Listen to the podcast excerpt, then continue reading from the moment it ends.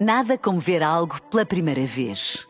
Porque às vezes, quando vemos e revemos, esquecemos-nos de como é bom descobrir o que é novo. Agora imagine que viu o mundo sempre como se fosse a primeira vez. Zais. Veja como se fosse a primeira vez. Na rádio, no digital, em podcast. Música para sentir, informação para decidir.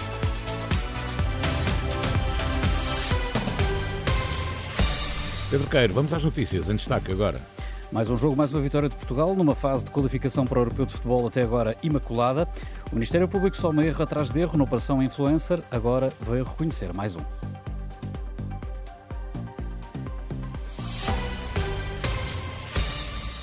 Portugal venceu o Liechtenstein por duas bolas a zero, golos de Cristiano Ronaldo e João Cancelo na segunda parte. A seleção nacional conseguiu a nona vitória na fase de apuramento para o Europeu de 2024 na Alemanha. Volta a jogar no próximo domingo em Alvalade, onde recebe a Islândia para concluir a fase de qualificação. Não terão sido um nem dois, mas pelo menos três os erros do Ministério Público na operação Influencer, que levou à admissão do Primeiro-Ministro. Segundo avança o Expresso, Vítor Scária, do chefe de gabinete de António Costa, garante que nunca eh, teve qualquer reunião no dia 22 de dezembro na do PS, entre ele, Lacerda Machado e o CEO da Start Campos, ao contrário do que o Ministério Público alegava. Só que os procuradores do Ministério Público, segundo o Expresso, já terão vindo reconhecer mais este erro no processo e justificado com uma má interpretação de uma das escutas. O Presidente da República garante, garante entretanto, que foi António Costa quem lhe pediu que ouvisse a Procuradora-Geral da República no dia em que acabou por culminar na demissão do Primeiro-Ministro, a ida de Lucília Gago a Belém e o parágrafo do comunicado da Procuradoria, referindo suspeitas em torno de Costa, tem alimentado discussões, mas Marcelo Rebelo Sousa remete a responsabilidade do encontro para o Primeiro-Ministro. O Sr. Primeiro-Ministro já esclareceu que ele pediu para eu uh, pedir o encontro à Sra. Procuradora-Geral da República, mais do que isso não posso dizer. Compreende alguma inquietação que exista na sociedade civil quanto uh, ao papel da Procuradoria-Geral da República, do Ministério Público e alguns erros que vão existindo, nomeadamente neste caso? Sobre a matéria, porque é uma questão que tem a ver com o que acabou de ser vivido, o que está a ser vivido e o que será vivido no futuro próximo. E, portanto, não me vou pronunciar.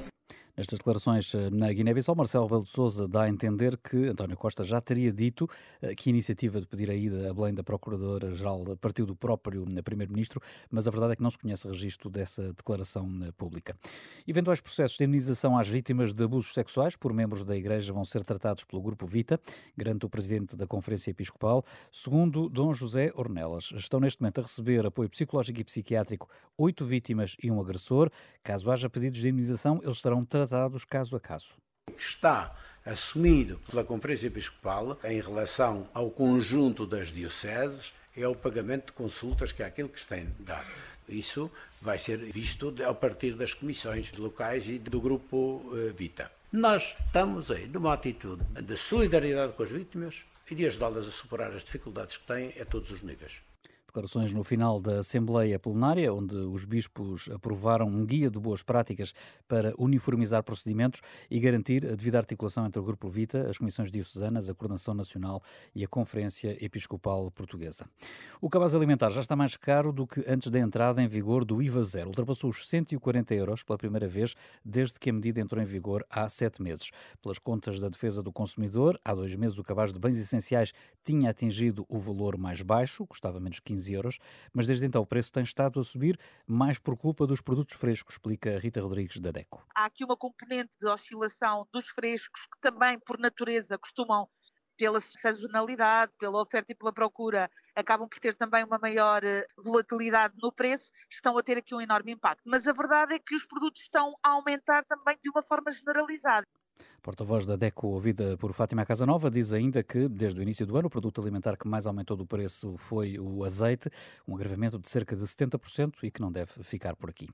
Caiu a proposta de alteração aos estatutos do Futebol Clube do Porto, decisão do Conselho Superior eh, do clube na sequência das cenas de violência registadas na Assembleia Geral Extraordinária de segunda-feira à noite.